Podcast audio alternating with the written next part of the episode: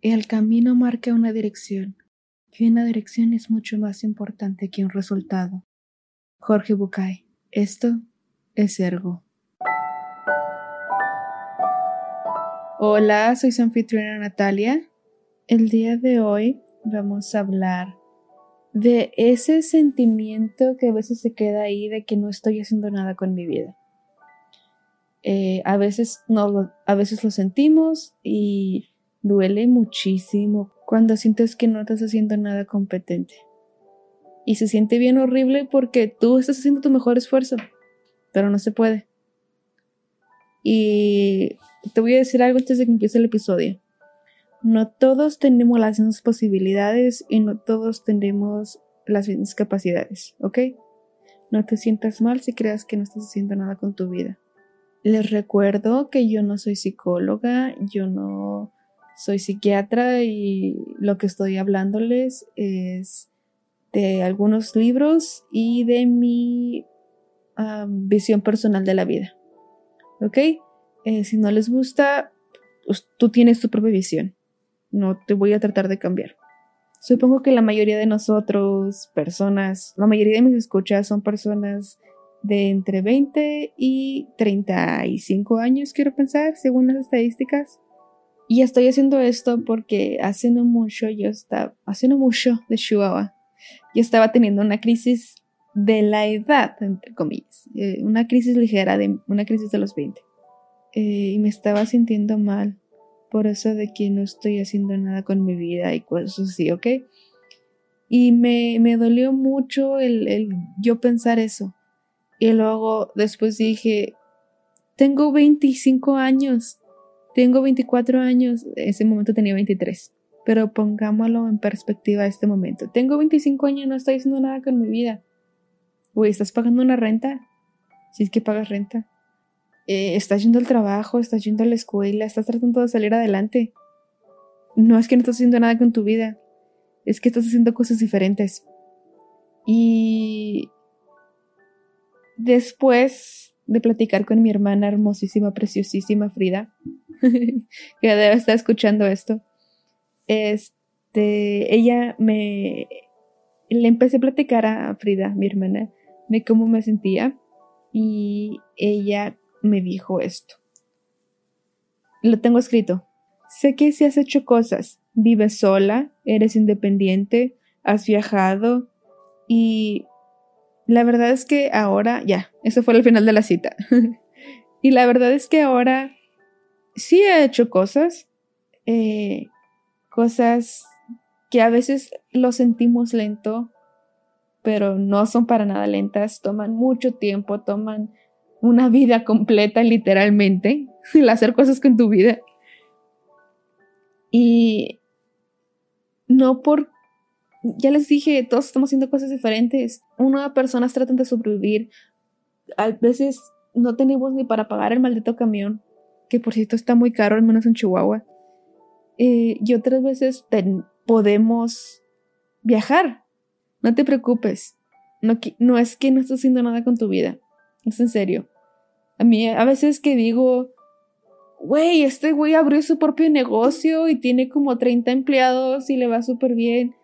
Y yo de, ¿qué haces? Pues alimentando a mis gatos. y, y también esa idea de que nos, que nos han inculcado de que lo que es el éxito y de que el éxito, si no lo alcanzas antes de los 30 ya valiste Seamos honestos, los 30 son los nuevos 20. Y nosotros ya no podemos conseguir terrenos por 20 mil pesos. Y, y los números en cero, o sea, los, los ceros después de un número no determinan tu éxito. Y les voy a mencionar algo que se llama la pirámide de Maslow. Que yo creo que muchos de ustedes lo vieron en la prepa, pero si no, se los voy a recordar, ¿ok? Bueno, pues vamos a empezar con quién es Maslow. Ah, Maslow era, bueno, su nombre completo era Abraham, Abraham Maslow. Eh, y esta pirámide es una teoría sobre la motivación humana que él hizo en 1943. Y yo creo que es la correcta. Para alcanzar el, esta se usa como, se usa mucho como para definir lo que es el éxito y lo que es alcanzar el éxito. Primero en la base tenemos las necesidades fisiológicas, que es respirar, alimentarse, descansar, tener relaciones. Esos van en la parte de abajo. Si no puedes, si no cubres la parte de abajo, la, la base de la pirámide de Maslow, no vas a poder avanzar. En la segunda van seguridad física, empleo y seguridad de empleo y la seguridad de salud. Si, por ejemplo, en la base no como bien, no voy a poder tener salud y no voy a poder seguir. Es muy raro, pero ahí va. En la segunda son las necesidades sociales, que es afecto, o sea, es tener que tu familia te dé cariño y luego no solamente tu familia, sino las personas en general, eh, tener la amistad y tener intimidad física y tener intimidad emocional con alguien. La casi la puntita es la cuarta fila de abajo hacia arriba. es el estigma, que ya viene ahí lo que conocemos como éxito, eh, reconocimiento y respeto. Y la puntita es la autorrealización, que ya son los, las metas emocionales los objetivos que tengas tú como persona. Y les voy a dar el ejemplo que nos daba eh, mi nuestro profesor, bueno, mi profesor de economía cuando estaba en la universidad.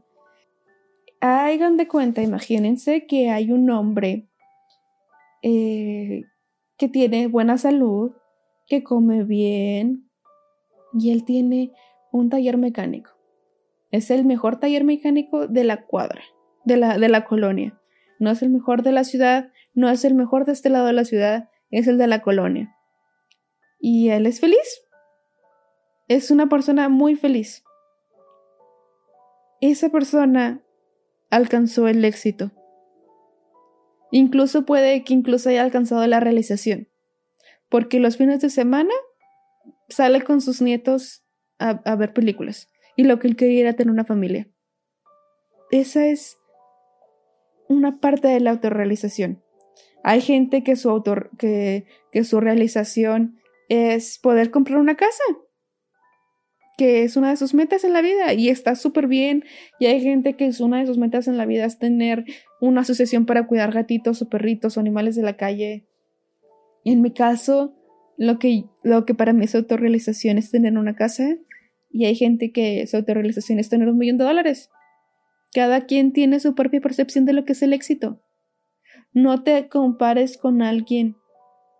Tú eres tu propia persona, tú tuviste tus propias circunstancias y tu éxito no se puede comparar con el éxito de otra persona porque no es lo mismo.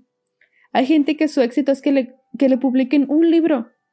Esa persona no quiere que le publiquen 30 libros, quiere que le publiquen uno. Todos tenemos no es que no estás haciendo nada con tu vida, es en serio, tú lo estás haciendo muy bien, lo estás haciendo excelente con lo, que, con lo que tienes. Y a veces es muy difícil, a veces es muy cansado, y a veces es inevitable no compararse. Pero lo estás haciendo muy bien. Algunas personas tardan en salir de... tardan en, en simplemente llenar la primera base. Y para otras personas lo más difícil es llenar lo de la base del afecto la, línea del afecto. Todos pensamos y sentimos diferente. Ya claro, no estoy diciendo que el dinero no dé la felicidad. Bueno, tal vez no la da, pero ayuda mucho. No es lo mismo llorar en, la calle que llorar encima de un yate. Las preocupaciones no son las mismas, pero no es lo mismo llorar porque tus hijos tienen hambre a llorar porque se te porque te chocaron. No es lo mismo llorar por esas dos situaciones. Es en serio. Sí ayuda, sí ayuda. La persona que diga que el dinero no ayuda a dar la felicidad, pedo. Aclaro que todos los extremos son malos, pero hay extremos que no podemos manejar. No hay ningún secreto para el éxito, ni atajos. El éxito es muy personal hay personas que su éxito es comer tres veces al día, que a veces es muy difícil. Hay personas que su éxito es poder levantarse de la cama, tener agua caliente, eh, o algunas tener una gran empresa, dejar de fumar. Todos esos son parte del éxito. Todas las pequeñas cosas forman parte del éxito del crecimiento personal. No, nadie te lo va a regalar. Nadie te lo va a regalar. Ay, pues este fue el episodio de hoy. Fue cortito, 12 minutos, casi nada. Si les gustó, escuchen los demás episodios. Los, sé que les van a gustar. Espero. Los primeros tres episodios estaba yo muy nerviosa y no me salieron tan chidos. Ay, disculpen. bueno, esto fue todo por el episodio de hoy, ya se lo saben. Eh, los escucho la semana que entra. Eh, si ya saben, pueden escribirme a ergo-podcast en eh, Instagram, que es la única red social que tengo por ahora.